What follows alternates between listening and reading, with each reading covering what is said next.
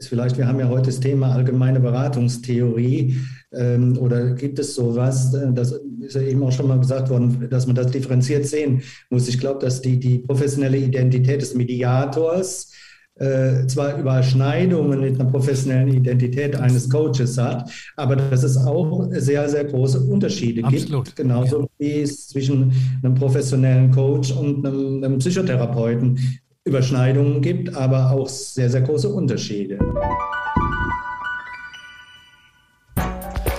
Herzlich willkommen zum Podcast Gut durch die Zeit, der Podcast rund um Mediation, Konfliktcoaching und Organisationsberatung, ein Podcast von Inkofema. Ich bin Sascha Weige und begrüße Sie zu einer neuen Folge. Mit mir sind heute wieder im virtuellen Podcaststudio meine Kollegen Rolf Balling und Günter Mohr. Hallo Rolf, hallo Günter.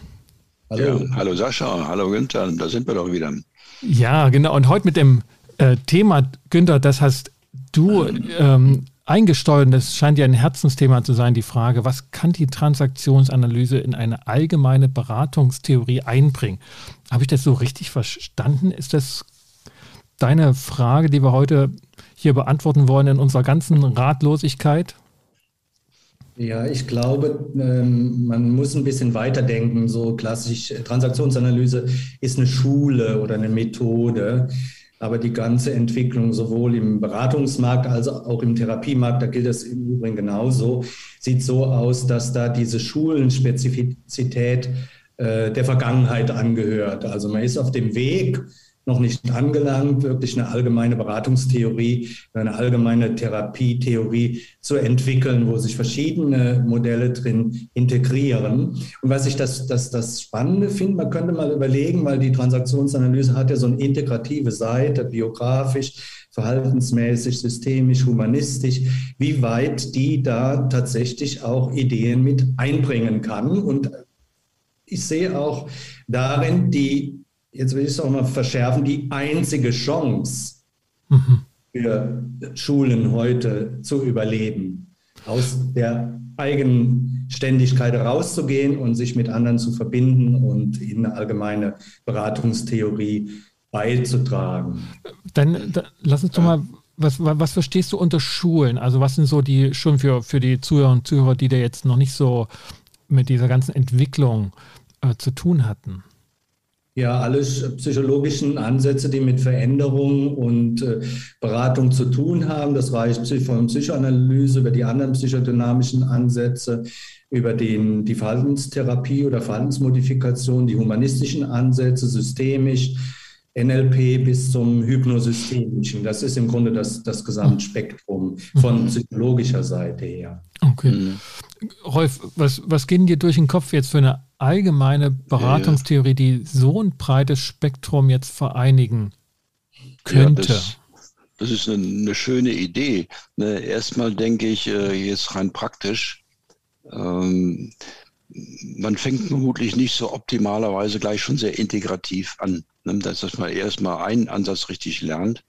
Äh, so ähnlich wie wenn man einen Tunnel durch den Berg machen will, ne? dann kann man nicht ähm, so, nur mal ein bisschen anfangen, zehn Meter reinbohren, dann nimmt man eine neue Stelle und bohrt wieder zehn Meter rein.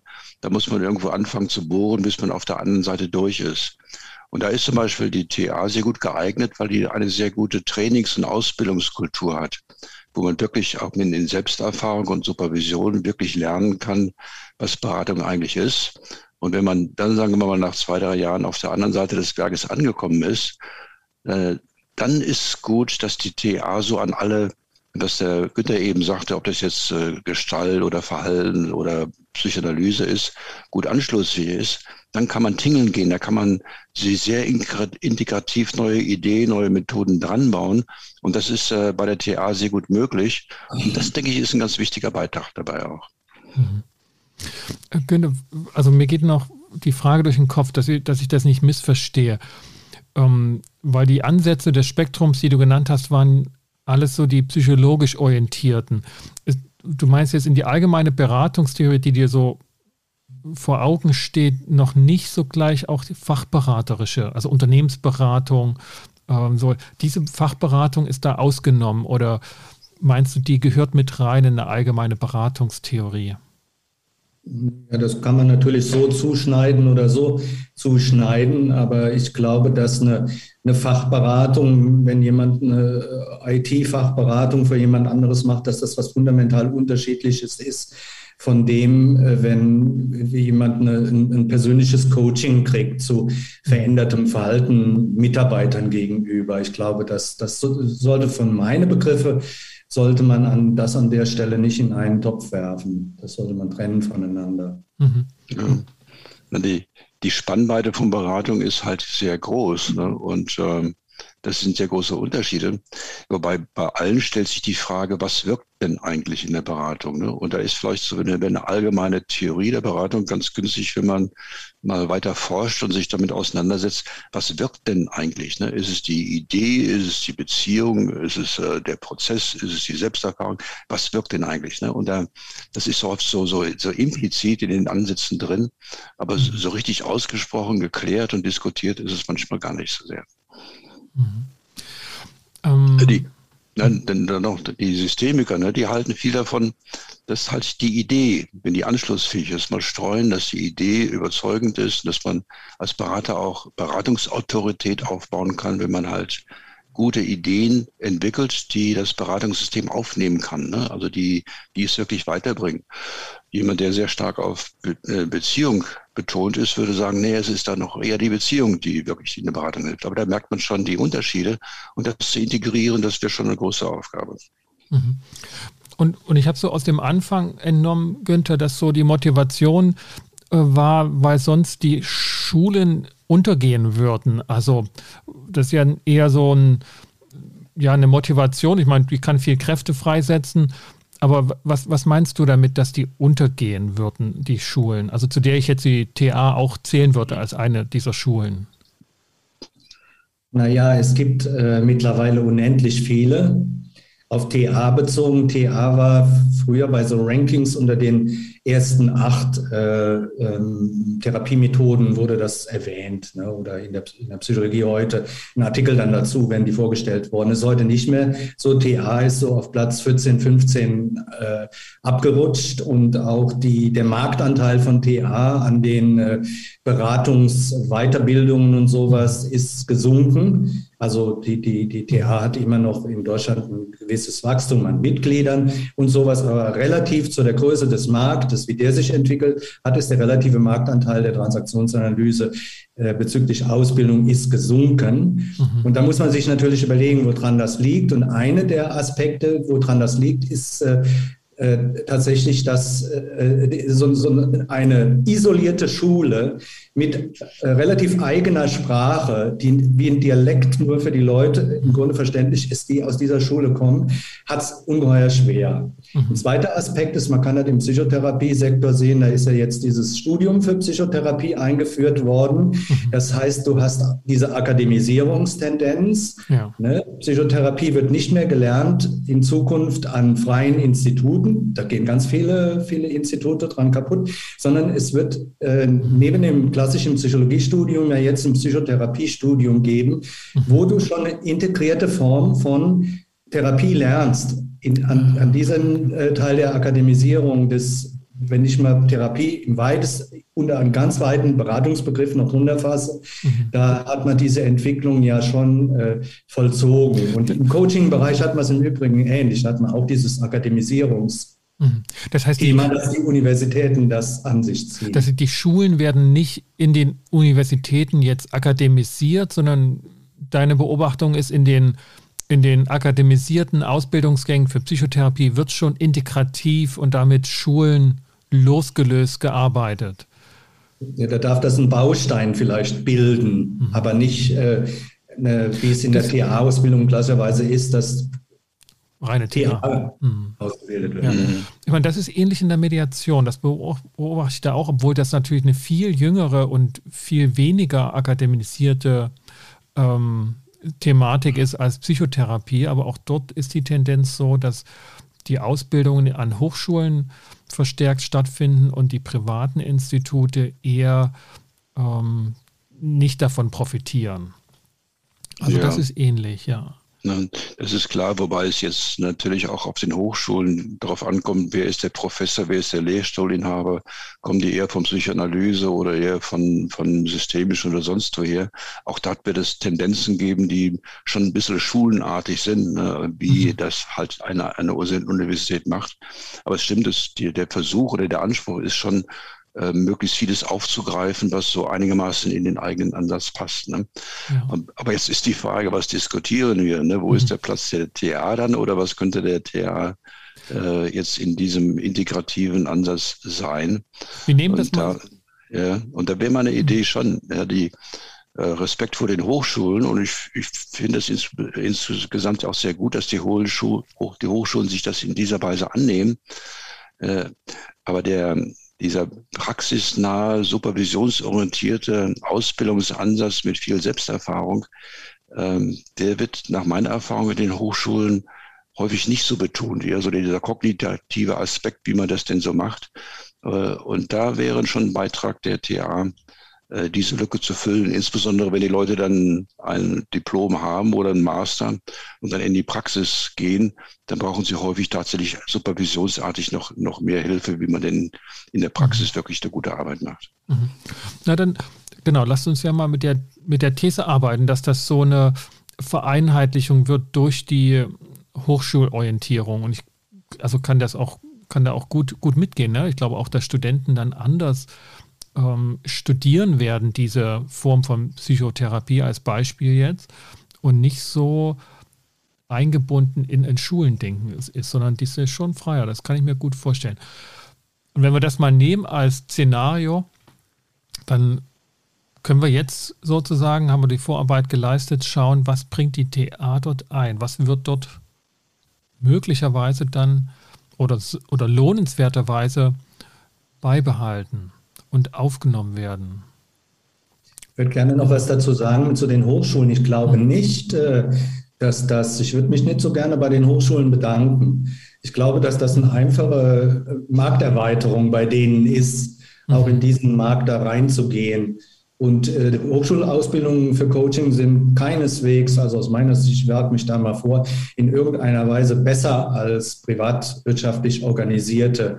Äh, sondern werden wahrscheinlich aufgrund bestimmter Zwänge, die auch in Universitäten gelten, äh, sehr viel Restriktionen unterliegen mhm. ne, und einen wissenschaftlichen Schwerpunkt haben und so weiter und so fort. Und damit diese Praxisgeschichte, Rolf, da, da stimme ich dir vollkommen zu, äh, das ist ja bisher auch schon so zwangsweise außen vor halten. Ne? Warum müssen Mediziner ein praktisches Jahr machen heute, wenn die schon so und so viele Semester Medizin studiert haben? Ne? Also die verlagern ja auch diese Ausbildung dann nochmal eigentlich für die Praxis nach außen. Und das wird bei den Hochschulstudiengängen auch so sein zu der Frage, die du äh, angesprochen hast, ich meine, ich bin ja optimistisch bezüglich der Transaktionsanalyse.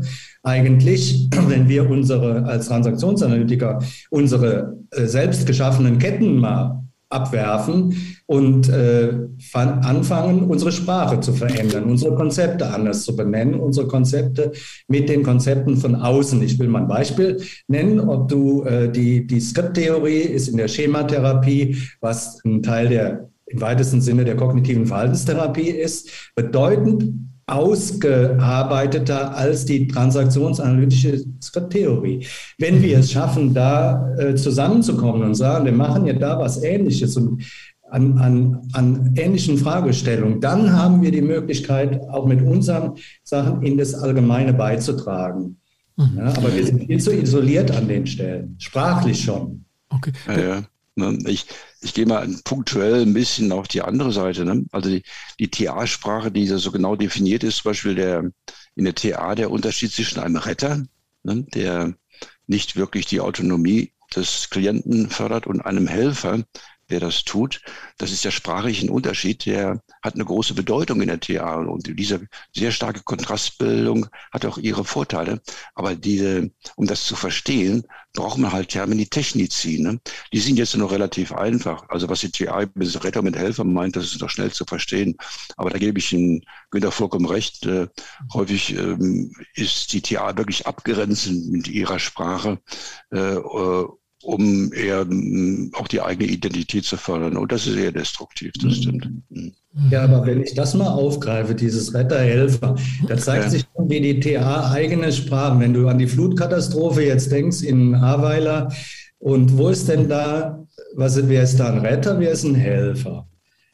Da, da merkt man schon, dass diese Begriffsbildung in, in der äh, Alltagssprache eine völlig andere ist als äh, in der TA oft verwandt. Ne? Bei anderen Begriffen wie Symbiose, oder auch Antreiber finden wir das ganz genauso. Da hat die TA irgendwie aus irgendwelchen Gründen eigene Begrifflichkeiten, die äh, in der Normalsprache anders konnotiert sind. Genau. Ja. Also, das, also ich finde das ein gutes Beispiel, dass die Stärke, die die TA sich immer zuschreibt, dass sie stark an der Alltagssprache dran ist, dort nicht gegeben ist. Denn das, also da bin ich ganz bei dir, das kann man ohne TH-Ausbildung nicht verstehen, diese Unterscheidung und sie ist auch im Alltag nicht drin. Andererseits ist es aber auch typisch für eine Fachsprache und ist geradezu ein Beweis von Fachsprache, dass eben Begriffe nur in der Fachlichkeit verstanden werden, wenn man sich eben darauf eingelassen hat, also wenn man weiß, was es bedeutet. Und da ist die Unterscheidung ja in der Sache schon sehr hilfreich. Also da kann man ja, sich jetzt überlegen, ob man jetzt andere Begriffe nimmt oder ob man schlichtweg ähm, klar dabei bleiben muss, naja, wir verwenden das so ne, und unserer Fachlichkeit ist das dann auch verständlich. Das, das hat man in jeder Fachsprache. Also das äh, Beispiel gibt es auch bei den Juristen, ne? was weiß ich, das beliebte Wort ist immer ähm, grundsätzlich. Ne? Grundsätzlich ist das halt so. Versteht ein Jurist völlig anders als eine Alltagssprache. Ja, der weiß ja ganz äh. genau, dass es da Ausnahmen gibt. Ja, sonst macht ein Grundsatz gar keine, äh, gar keinen Sinn, während in der Alltagssprache das eher so als absolut zu verstehen ist oder verstanden wird. Also da ja. bin ich mir ja, nicht da sicher. Ja, vollkommen recht. Das ist ja, äh, sagen wir mal, die Resonanztheorie von Hartmut Rosa, wenn man die mal als Beispiel nimmt. Hm äh, die, ist, die spricht viele Leute an, weil jeder irgendwie mit dem Begriff Resonanz irgendwas anfangen kann. Ja. Und wenn du dann genau hinguckst, hat Rosa diesen Begriff Resonanz äußerst spezifisch ja. definiert und weit von meiner, von meinem Empfinden auch weit von, von dem Alterssprachlichen entfernt. Also ja. da, da äh, drum kommt man nicht drum. Aber äh, für viele der TA-Begriffe gilt schon, dass sie eben nicht präzise definiert sind. Und mhm. deshalb, und das hat eine, eine Riesenschwäche auf der anderen Seite, kann man sie auch nicht wissenschaftlich nachprüfen. Das heißt, wenn ich eine. Untersuchung mache, sagen wir mal, Konstruktvalidität von einzelnen TA-Konzepten äh, äh, erstmal zu validieren, komme ich in Riesenschwierigkeiten. Ne? Das fängt ja. beim Ich-Zustandsmodell an und es gibt ja jetzt Forschung auch über die da von in, in Lüneburg über die Antreiber und so weiter. Ähm, das ist eine Riesenschwierigkeit, die TA-Begriffe, die so schön metaphorisch ja. ge, äh, gefasst sind, wissenschaftlich umzusetzen. Da müssen wir aber hinkommen. Und das große Projekt, ähm, was jetzt über Metanoia-Institut in London läuft, äh, geht genau in diese Richtung. Richtig saubere Operationalisierung der TA-Begriffe, sodass sie wissenschaftlich auch überprüft werden können. Ja, wobei, ähm, denke ich, da kann man einen Unterschied machen. Also Antreiber, denke ich, die sind weitgehend ganz gut definiert und die kann man vielleicht noch präziser fassen. Aber bei den Ich-Zuständen, da stellen sich mir sofort die Nackenhaare, denn das ist ja innerhalb der TA so ein großer Wirrwarr. Also wenn dort ein Institut jetzt eine präzise Definition rausgeben würde, dann wäre ich sehr erleichtert. Die Frage ist nur, haben wir dann in der TA irgendwie sowas, ein, äh, eine dogmatische Instanz, die, die, jetzt sagt, das ist jetzt der Begriff der TA, den alle verwenden müssen, wäre auch eine Idee. Ne? Aber das, das wäre das wäre ich ja. sehr gespannt, ob die TA-Kultur sowas dann auch aushält. Ja, aber ich meine, da, da wird die Schwäche auch, glaube ich, dieser Schulen deutlich, die sich halt jetzt die letzten Jahrzehnte so entwickelt haben, hauptsächlich in einem betriebswirtschaftlichen Klima und nicht in einem sage ich mal, wissenschaftlichen oder akademischen Umfeld, dass, dass die Dogmatisierung immer irgendwie in der Gefahr war, weil letztlich die Evidenzbasis fehlte, also die Daten und Zahlen und Fakten, an denen man die Modelle überprüfen konnte. Und da ist die TA genauso schwach wie auch andere. Schwach heißt nicht, dass sie gar nichts haben, aber es ist nicht so, dass es durchgreift auf alle Institute, auf alle Mitglieder, wenn mal doch irgendwo eine Studie mit einer gewissen ähm, Datengrundlage angefertigt wurde. Stichwort Antreiber, da hat man schon ähm, über lange Jahre hinweg Daten gesammelt und dann äh, das Konzept daraus entwickelt. Aber es war mehr doch auch ne, von wenigen Instituten, ohne dass man sich gegenseitig nach gleichen Standards auch überprüft hat. Und es ist eher ein, ein Wuchern an Modellisierung ähm, gewesen, die halt so in den Köpfen der Transaktionsanalytiker stattgefunden hat, ohne, mhm. sage ich mal, ne, nach wissenschaftlichen Regeln aufgenommene Zahlen, Daten, Fakten. Wage ich mich naja. jetzt mal weit raus als These, aber ähm, ja. Wobei jetzt, äh, Sascha, die Unterstellung ist ja, dass die TA wirklich so etwas machen könnte, wie jetzt eine wissenschaftliche Fundierung auf breiter Basis. Ne? Und da muss man einfach feststellen, dass wir als Theater meistens froh sind, dass wir sowas wie eine Evidenzerfahrung haben über Generationen oder sowas, die, die hat schon was. Ne? Aber ob wir da wirklich mit Universitäten konkurrieren können, die mit einem Haufen Doktoranden und Studenten solche wissenschaftlichen, statistisch einwandfreien äh, Untersuchungen durchführen können, das wage ich aber sehr zu bezweifeln. Ne? Da sind die da sind die, haben die ganz einfach einen anderen Apparat, um diese, diese Form von Wissenschaftlichkeit dann auch wirklich durchzuziehen. Ja, aber das. Es haben auch verschiedene, ähm, verschiedene Zielgruppen, ne, verschiedene Aspekte, ähm, die da miteinander verbunden sind. Diese wissenschaftliche Nachprüfung, die muss nicht unbedingt eine Auswirkung jetzt direkt auf die Anwender von TA haben. Aber die wissenschaftliche Überprüfung ist zentral wichtig dafür, dass es äh, eine Reputation für eine Anerkennung für die TA gibt und ähm, da dürfen wir auch in Deutschland nicht vernachlässigen, dass die Psychotherapie international für die psychologischen Methoden immer noch das Flaggschiff ist und nicht die Organisationsberatung. Und insofern, ich bin da nicht so skeptisch, Rolf. Es gibt diese große Untersuchung, die jetzt in drei europäischen Ländern stattfindet, in England, in Italien und in Deutschland zur Effizienz der äh, transaktionsanalytischen äh, Psychotherapie, ich denke, ich weiß nicht mehr, welcher, bei welcher Indikation, aber das, das wird schon gemacht. Dafür brauchst du dann ein Manual, wo diese TA-Geschichten wirklich genau definiert sind.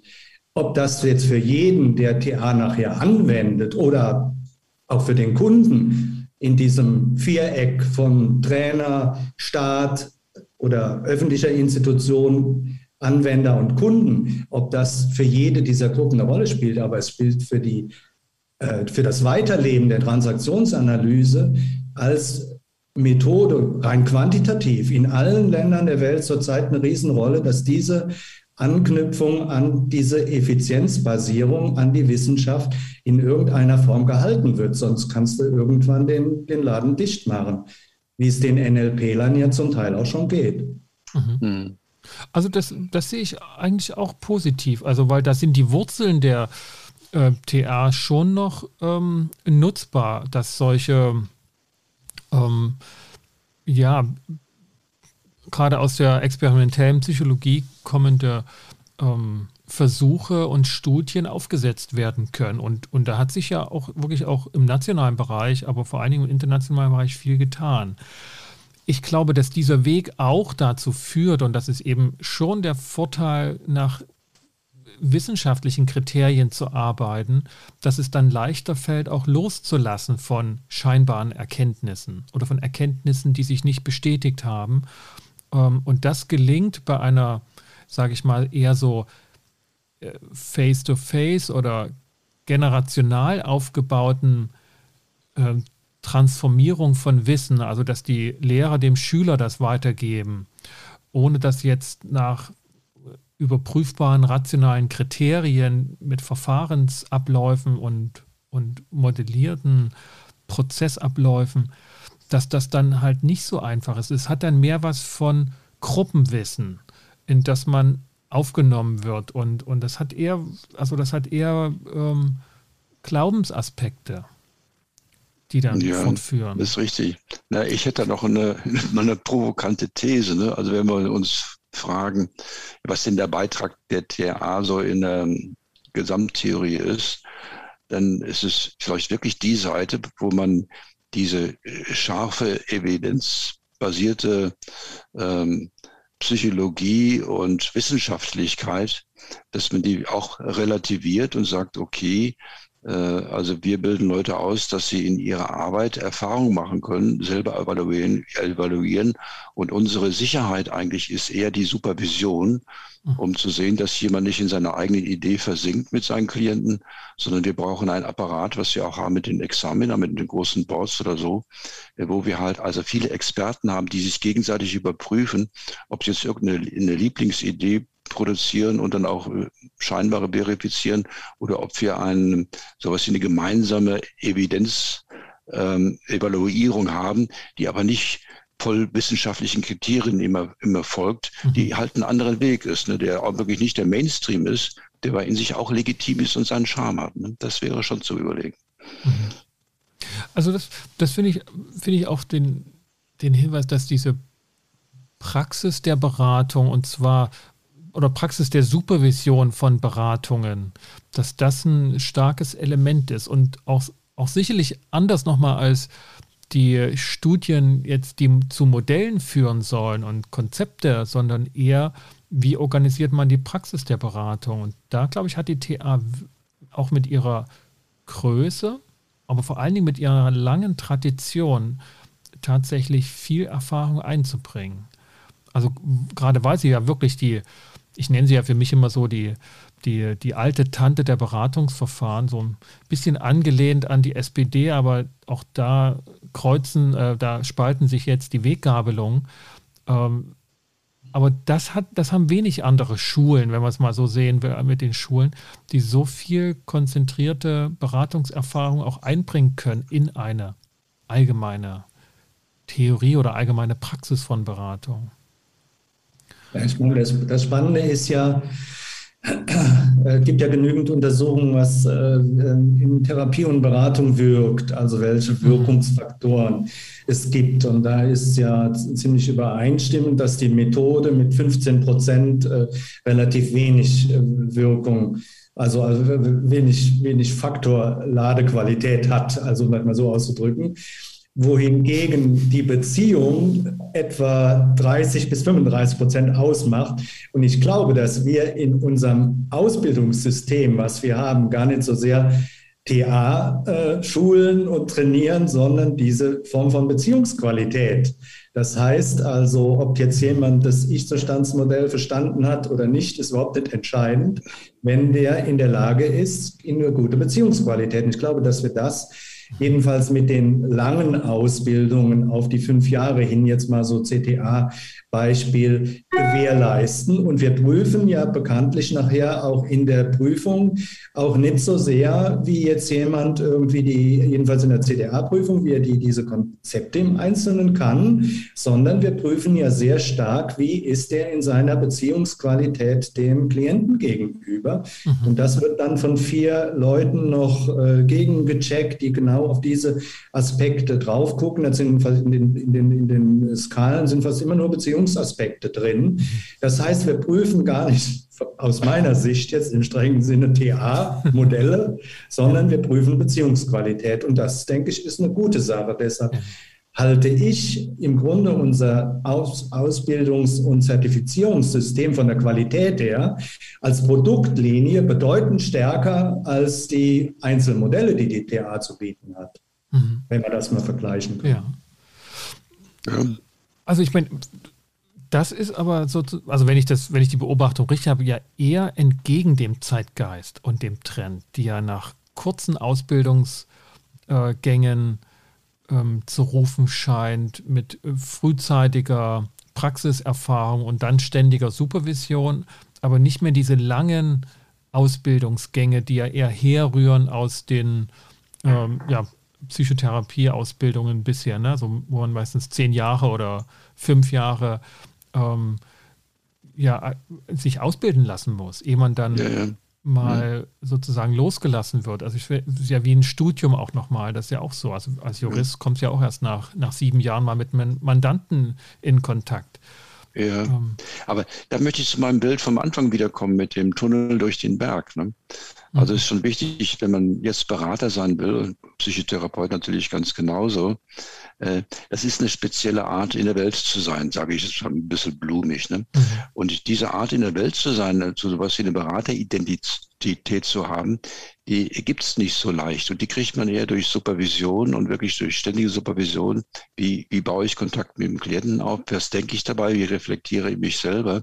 Wie sehe ich mir selber zu? Mhm. Das ist die eigentliche Schwierigkeit. Wenn ich das geschafft habe, nach ein, zwei, drei, vier, fünf Jahren, okay, dann kann ich beliebig viel Konzepte kognitiv dran peppen und dann mhm. kann ich mich wirklich integrativ erweitern. Aber ohne diese Grundlage wird dieses eklektische damaligen Konzept und damaligen Konzept und damaligen Konzept wird nicht wirklich wirken. Ich kriege damit keine wirklich gute Berateridentität zusammen, wäre meine Meinung. Mhm.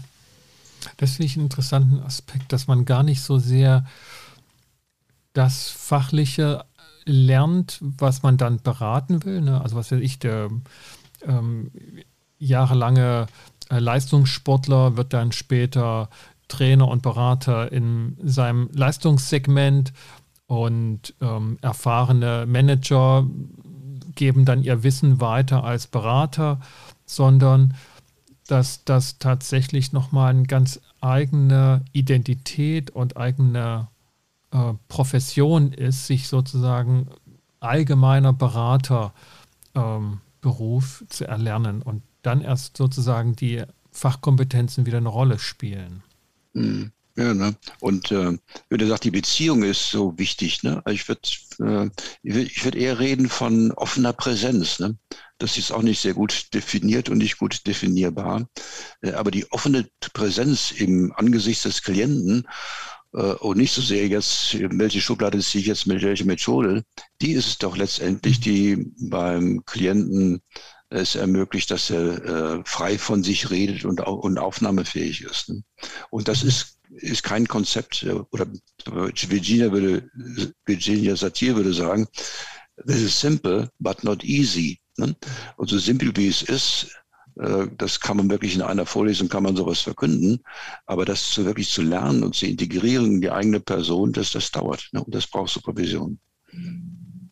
Ja, die alte TA-Vorstellung der Ausbildung war ja so, dass du, um dorthin zu kommen, zu dieser professionellen Identität des Therapeuten oder Beraters oder Präsenz, wie du es nennst, Rolf, dass du da erstmal deinen alten persönlichen Müll, den du mit dir rumträgst, erstmal entsorgst, äh, beseitigst äh, oder, oder in irgendeiner Weise konstruktiv äh, ummünzt, äh, um dorthin zu kommen und dass das eben die Zeit braucht. Exakt. Ich glaube aber, äh, Sascha, zu dem, was du sagst, ich glaube, dass es richtig ist, dass die, die, äh, die, die, die Zeiten heute verkürzt werden. Es geht aber nicht darum, glaube ich, dann wirklich, da, äh, viele Leute können heute auch Ausbildungen machen, nehmen wir mal Coaching, Weiterbildungen oder so. Die haben dann in irgendeiner Weise ein paar Grundlagen und so einen Identitätszipfel des Coaches auch, auch erwischt. Äh, äh, wenn die dann aber nicht in Supervision bleiben, so, das, der Rolf hat das ja schön beschrieben, dass es so ein langfristiger Begleitungsprozess dann auch ist, wird daraus auch nichts. Ne? Ja, also, also kann ich bestätigen, absolut. Das, also geht mir ja, ne? Wir machen ja zusammen eine Coaching-Ausbildung. Und so sehr ich in Mediation jetzt schon Ausbildungen über lange Jahre gemacht habe, merke ich, wie anders es ist, eine Coaching-Ausbildung aufzubauen und durchzuführen. Also, also selbst da, wo ich dachte, naja, Konflikt-Coaching eine Seite, die sozusagen im Konflikt ist, da kann ich schon auch beraterisch tätig sein. Aber das in eine Form von Ausbildung zu bringen, merke ich, dass meine Erfahrungen aus Mediationsausbildungen wirklich nur ein ganz kleinen Baustein sind. Also das, da, darüber bin ich am meisten erstaunt, äh, jetzt so über die Zeit, wo wir diese Ausbildung begonnen haben. Mhm. Also das, das ist wirklich echt ein, äh, nochmal ein ganz eigener Zugang zur Beratung auch. Mhm. Genau. Ne? Das, was du jetzt sagst, steht nochmal auf dem anderen Blatt. Also es verdeutlicht ja auch, ähm, ist vielleicht, wir haben ja heute das Thema allgemeine Beratungstheorie. Ähm, oder gibt es sowas, äh, das ist ja eben auch schon mal gesagt worden, dass man das differenziert sehen muss. Ich glaube, dass die, die professionelle Identität des Mediators äh, zwar Überschneidungen mit einer professionellen Identität eines Coaches hat, aber dass es auch sehr, sehr große Unterschiede Absolut. gibt. Genauso ja. wie es zwischen einem professionellen Coach und einem, einem Psychotherapeuten Überschneidungen gibt, aber auch sehr, sehr große Unterschiede. Ne? Ja, d'accord, absolut. Ja. Aber bin ich keine Experte in Mediation, ne? aber ich glaube auch in der Mediation braucht ein Mediator diese Art von Präsenz sich jetzt für ein Tool zu entscheiden oder für ein mhm. Vorgehen zu entscheiden oder sowas. Und äh, das, äh, das kann man nicht aus dem Lehrbuch ziehen. Und da braucht er wirklich die Erfahrung und die Präsenz, die Intuition, jetzt zu sagen, jetzt machen wir das. Mhm. Und hoffentlich trifft das, das ist wirklich, was jetzt wirklich hilfreich ist. Ne? Und das, das, das ist schon eine Ähnlichkeit dann wieder. Ne? Ja, ja. Naja, ich meine, das sind ja genau die Punkte, wo es sich wirklich lohnt, über eine allgemeine Beratungstheorie nachzudenken, die eben diese Gemeinsamkeiten und Unterschiede herausarbeitet und bei der ich ja nicht die, den Sinn drin sehe, jetzt zu gucken, welches Konzept der TA passt da mit dazu. Ne? Also sollte man das Dramadreieck mit aufnehmen, aber nicht die Passivitätskonzepte, sondern wirklich solche Überschneidungspunkte unterschiedlicher Beratungssettings ähm, herausschälen und aber eben auch die Unterschiede deutlich machen.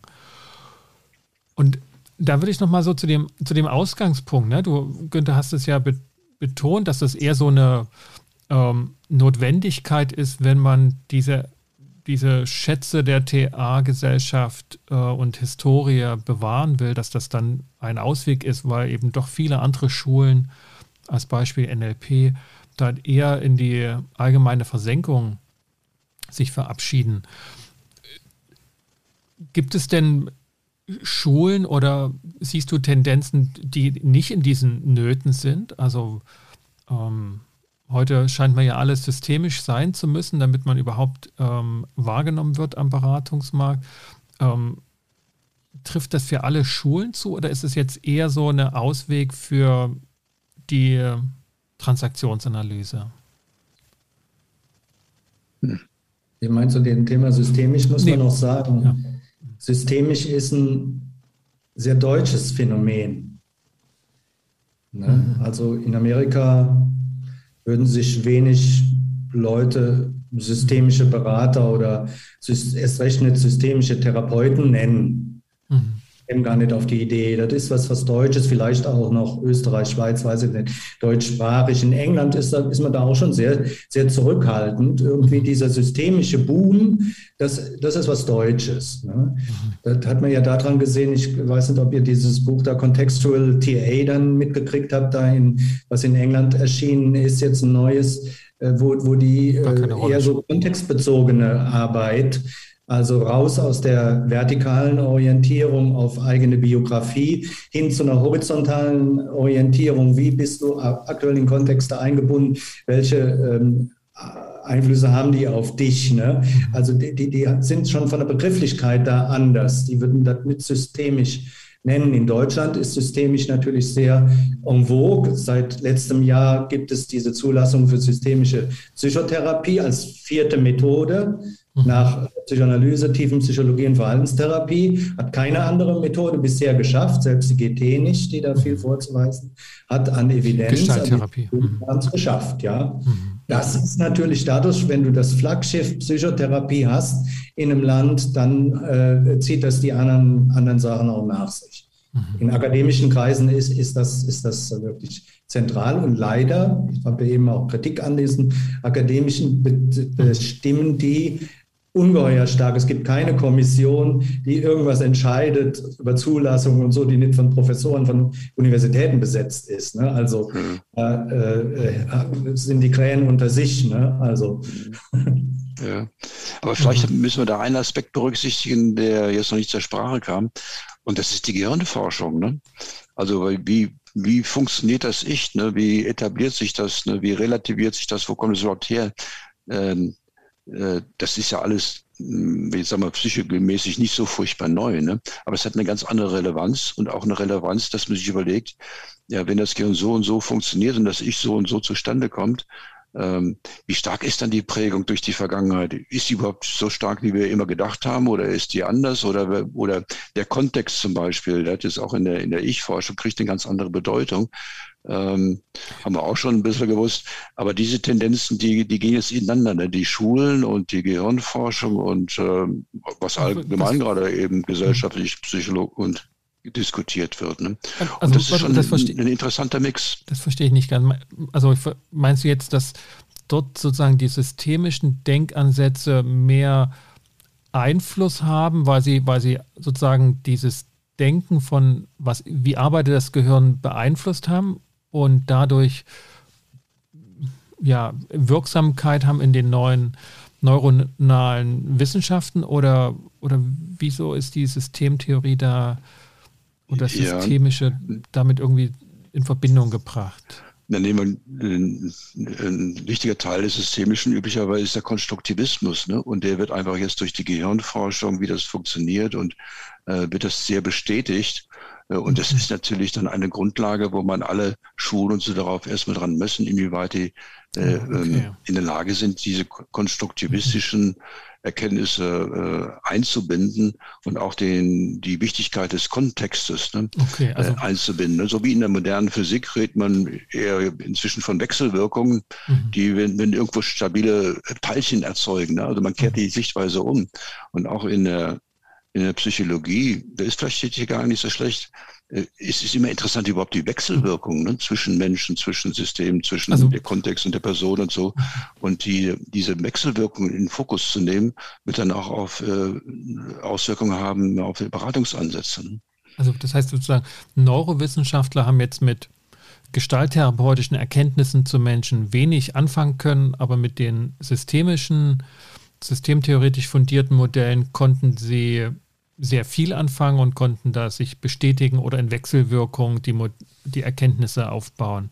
Und dadurch hat systemisches Denken jetzt auch diese Anerkennung gewonnen und hat diese Wirksamkeit im akademischen und psychotherapeutischen. Ja, ja ich ah, ja, meine, okay, das gibt eigentlich zwei Stränge. Das ist ja wie immer so. Äh, in der, in der Neuroforschung gibt es zwei Stränge. Der eine Strang ist der, der jetzt beschrieben worden ist, dass eigentlich äh, Kontexte und aktuelle Systembedingungen für das Verhalten und Erleben von Menschen ungeheuer wichtig sind.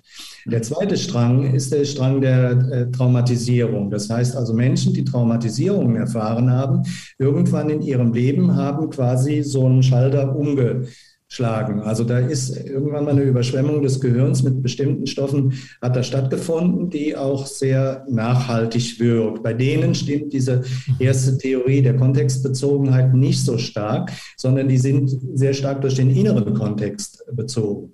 Das ist aber im Grunde die alte psychoanalytische Theorie, die auch in der transaktionsanalytischen Skripttheorie drinsteckt, dass frühes Erleben, frühe Entscheidungen uns äh, später sehr prägen.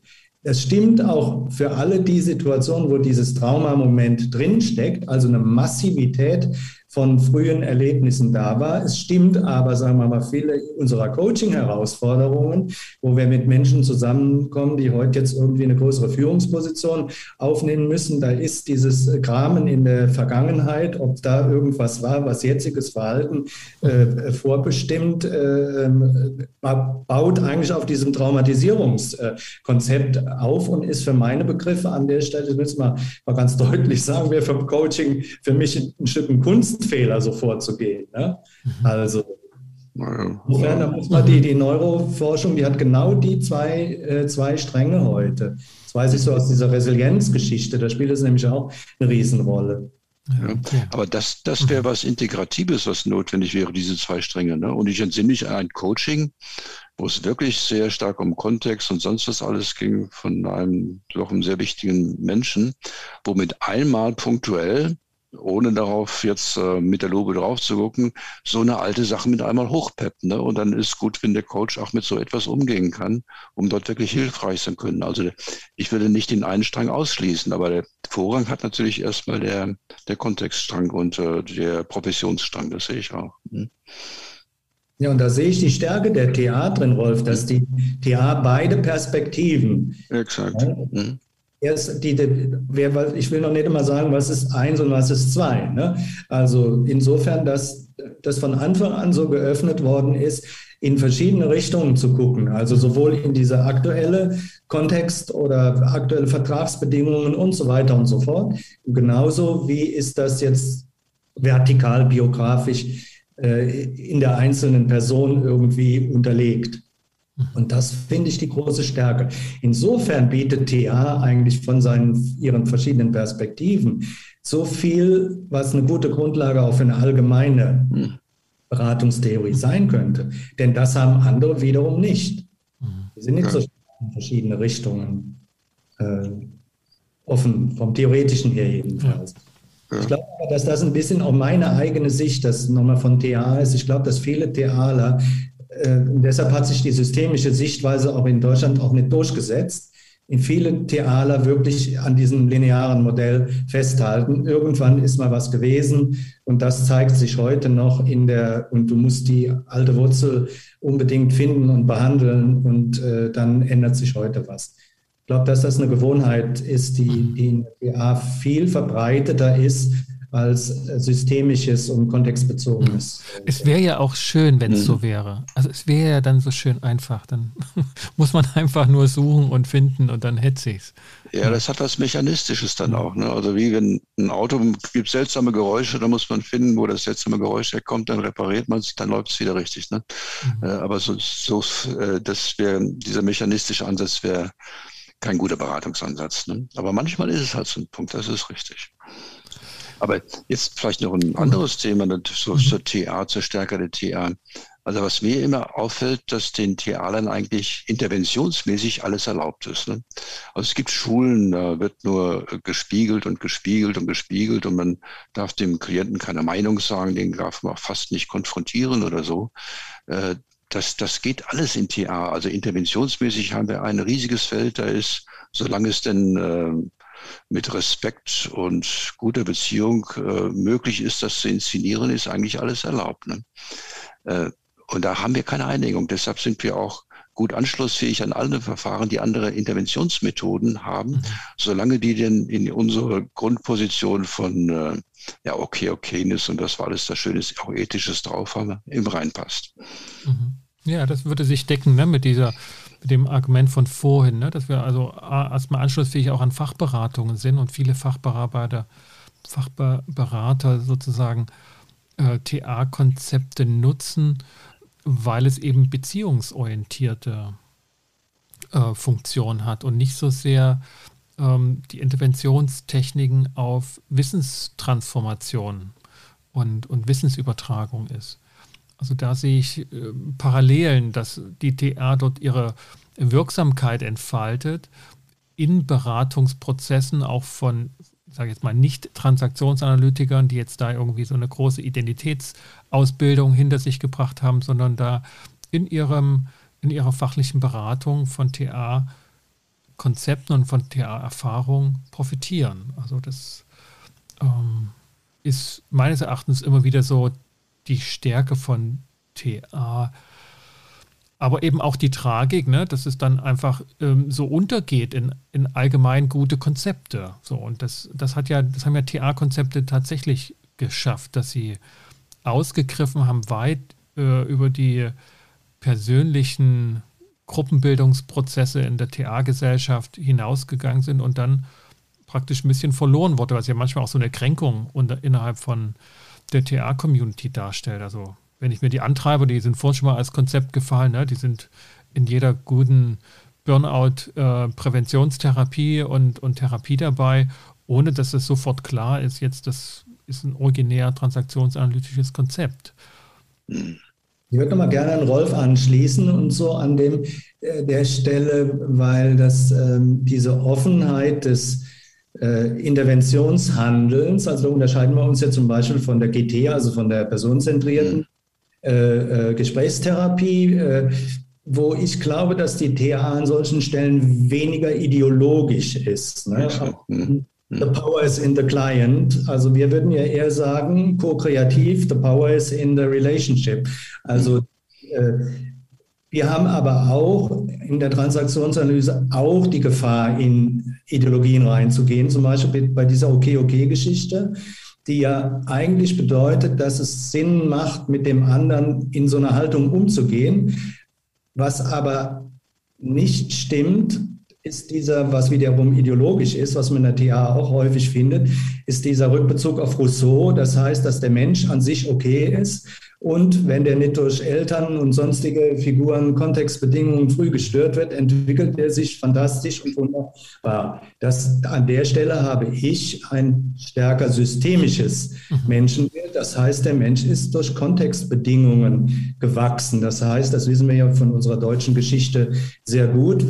Menschen können je nach Kontext auch zu ganz, ganz bösen und schlimmen Reaktionen fähig sein. Also da auf so eine grundsätzliche Gutheit des Menschen zurückzugehen und diesen ganzen Schattenbereich, den auch der C.G. Jung benennt, einfach mal außer Acht zu lassen oder aus dem, dem Menschen herauszudefinieren, ist für meine Begriffe ideologisch. Vielleicht ist das, was ich vertrete, ist natürlich auch ideologisch, aber ist, andere wäre für mich zu wenig erfahrungsbezogen. Das nenne ich ideologisch. Ja, also das, das meine ich, ne? Mhm. die Zahlen, Daten und Fakten bilden letztlich die Grundlage, damit man rauskommt aus der Frage, glaube ich das einfach nur und ist es schön zu glauben und mache ich aus der Idee eine Ideologie. Und, mhm. und, und das ist etwas, was zu wenig geschieht. Das, das, und geschehen mhm. ist, das glaube ich schon. Mhm. Ja, aber das jetzt, war jetzt interessant. Ne? Also ich, da müsste man ja mal probieren. Ne? Also man könnte das ja mit dem Okay so definieren. Es hat sich einfach bewährt, auf den Klienten in einer Okay-Okay-Haltung zuzugehen und dem erstmal mit Respekt und zu vertrauen und sonst hier. Ne? Äh, wie der Mensch jetzt wirklich an sich ist oder sowas, das lassen wir mal außen vor. Und dass wir alle unsere Schattenseiten haben, wissen wir selber. Selbst in der TA-Gesellschaft absolut. Ne? Aber in diese Haltung auf Klienten zuzugehen, hat sich bewährt. Rein konstruktivistisch. Ne? Äh, ob das jetzt in der TA-Gesellschaft einen Aufschrei gibt oder nicht, bin ich nicht so sicher. Wahrscheinlich gibt es schon einen leichten Aufschrei oder dieses dieses, dieses Gute an sich oder sowas ist irgendwie schon noch ein ideologisches Element wirklich, was drin ist. Bestimmt. Ja, und ich finde, das finde ich eine klare, gute Unterscheidung. Ne? Es ist ein praktikables Vorgehen und daher eine Empfehlung für einen Beratungsprozess als, als Instrument oder ist dahinter sozusagen eine Idee auch ähm, die halt ideologisch vertreten wird und die dann auch gerettet werden muss. Und das hätte ja Auswirkungen auf den Beratungsprozess, wenn tatsächlich ähm, dieser Mensch dann eben nicht per se einfach Gutes und nur Gutes will, sondern eben auch störrisch oder sogar auch wirklich destruktive Anteile hat. Ne? Also wie entschuldige ich den, was für einen Reim mache ich mir darauf? Und da finde ich das schon sehr ähm, anziehend, dort realistisch heranzugehen. Also da bin ich ganz bei Günther. Ne? Und, und kann das aber, Rolf, genauso ähm, als, als praktikable Idee vertreten, ja, damit lohnt sich überhaupt erstmal Beratung zu beginnen. Ne? Als wenn ich die Idee habe, der Mensch ist schlecht und, und äh, ein Sündenfall schlechthin. Ne? Dann ähm, brauche ich mit dieser Idee auch nicht großartig ähm, beratend arbeiten. Hm. Ja, äh, Männer, wo hat uns das hingebracht? Transaktionsanalyse für eine allgemeine Beratungstheorie. Also mir geht es ja so ein bisschen immer darum, die TA zu retten, muss ich ehrlich sagen. Ich bin, Und nicht zu äh, helfen. Äh, zu, nee, nicht zu retten. Ich habe einen positiven ja. Begriff von retten, jetzt einen allgemeinsprachlichen, mhm. der mit dem, der TA-Definition von retten jetzt nichts zu tun hat. äh, sonst werden wir nämlich hilflose Helfer. Ne? Da haben wir den Begriff Helfer wieder anders definiert nach Schmidt-Bauer. Also ich denke, die TA hat viel Wertvolles zu bieten und riesig. Ich, ich habe ja als äh, Psychologie studiert, alle möglichen Ansätze kennengelernt und habe mich auch sehr intensiv mit anderen befasst. Und TA schneidet für mich immer noch richtig, richtig gut ab dabei. Aber es sind in der TA, was ich oft so bedauere, irgendwie Dinge eingebaut. Zum Beispiel diese sprachlichen Figuren sind oft sehr nett und eingängig, aber für wirklich eine, eine wissenschaftliche Diskussion oft nicht zu gebrauchen. Die enge Beziehungsorientierung in der Ausbildung zwischen Trainern und Auszubildenden halte ich auch für schlecht in der heutigen Zeit. Die schafft nämlich eine bestimmte Verbindung, dass Leute dann so ein fast mythisches Verhältnis zur Transaktionsanalyse kriegen. Dann begegnest du denen dann später und dann finden die nur noch alles toll und sowas und haben jeglichen Abstand verloren dazu und sind nur noch begeistert und müssen sich auch immer nur von solchen Leuten umgeben, die genauso in dieser Haltung sind. Und also da, da sind Elemente drin, die man wirklich verändern muss, um diesen guten Grund zu erhalten. Also Sprache verändern, auf aktuelle Dinge TA weiterentwickeln, raus aus dieser 101-Beschränkung, die ja bis in die TSDA-Prüfung gehalten wird und auch dieses Beziehungsmoment zwischen ähm, Ausbildern und äh, Trainees, was noch ein Relikt aus der Therapiezeit ist für meine Begriffe, ja. sollte aufgelöst werden und man müsste verpflichtet werden, zum Beispiel zu verschiedenen Ausbildern zu gehen und so weiter und so fort. Also ähnlichen Credit Point System, um, um da aus so Symbiosen da rauszukommen. Das, das ja. finde ich ganz, ganz wichtig. Dann kann TA sehr gut äh, als Grundlage zu einer allgemeinen Beratungstheorie dienen. Das kann ja praktisch so aussehen, wenn es das mal gibt, wenn es mal ein Beratungsgesetz gibt oder so. Das passiert ja in manchen Ländern schon. In der Schweiz gibt es zum Beispiel sowas. Da kannst du TA-Ausbildung machen und dann kannst, machst du die höhere Fachprüfung zum Schweizer Berater vom, vom Staat her.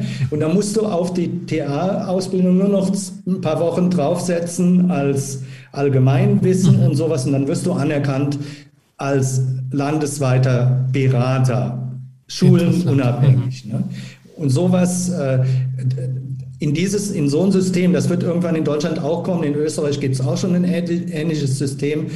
Da kann die TA reinkommen unter Umständen, wenn man, wenn man sich gut äh, äh, anschlussfähig hält. Mhm. Okay, wow. Stimme, stimme ich völlig ja. zu. Ich denke, ähm, was ein spezieller Punkt von der TA tatsächlich ist, also die, äh, wie bin ich Berater, ne? wie bin ich Psychotherapeut, äh, was macht das mit mir, was ist die Art und Weise in der Welt zu sein, wenn man so ist. Und da haben wir viele gute Systeme, das hinzukriegen, was manchmal ein bisschen symbiotisch übertrieben ist in dieser äh, Mentorenbeziehung, die ähm, übertrieben und dann nicht mehr gut ist. Aber da hätten wir etwas Wertvolles. Ne? Und wenn wir da eine, klare Identität hätten und nicht zu sehr auf die Universitäten schielen, mit denen wir teilweise nicht gut konkurrieren können, da, da wäre eine Lücke, wo wir uns etablieren können, einen guten Beitrag liefern. Ne? Und ja, meine Hoffnung ist auch, dass die TA äh, mal den alten Burn ein bisschen vergisst und wirklich guckt, was haben wir denn inzwischen Neues gelernt und daraus ein System baut, äh, was unsere Stärken wirklich weiterbringt in die Zukunft. Und das wäre wirklich ein toller Beitrag der TA. Mhm. Lieber Rolf, lieber Günther, vielen Dank. Also ich habe heute wirklich ein, für mich ein paar Punkte und Fragen, aber auch Erkenntnisse genommen, die, die werden mich noch eine Weile beschäftigen. Also, also vor allen Dingen auch mit Blick, dass eben das Beraten heute selbst immer noch in einem Aufschwung ist, in einer Welt, die sich halt, ne, Kontextbezogenheit vollkommen wandelt und gewandelt hat und vielleicht noch gar nicht so sehr klar sein muss, was muss unbedingt in die allgemeine Beratungstheorie rein, sondern diese wirklich fokussierte Beziehungsorientierung, das ist für mich schon jetzt ein wertvoller Gedanke. Der ist ähm, in der TA-Community und TA-Theorie gut ausgefeilt und mit viel Erfahrung besetzt. Vielen Dank für das Gespräch. Ebenso. Ebenso. Bis zum nächsten Mal, okay. sage ich, ne? Okay. okay. Gut, macht's gut. Ich muss jetzt Wohnung streichen. Ja, vielen Alles Dank, klar. lieber Günther, lieber Rolf. Ciao. Ciao. Tschüss. Ciao.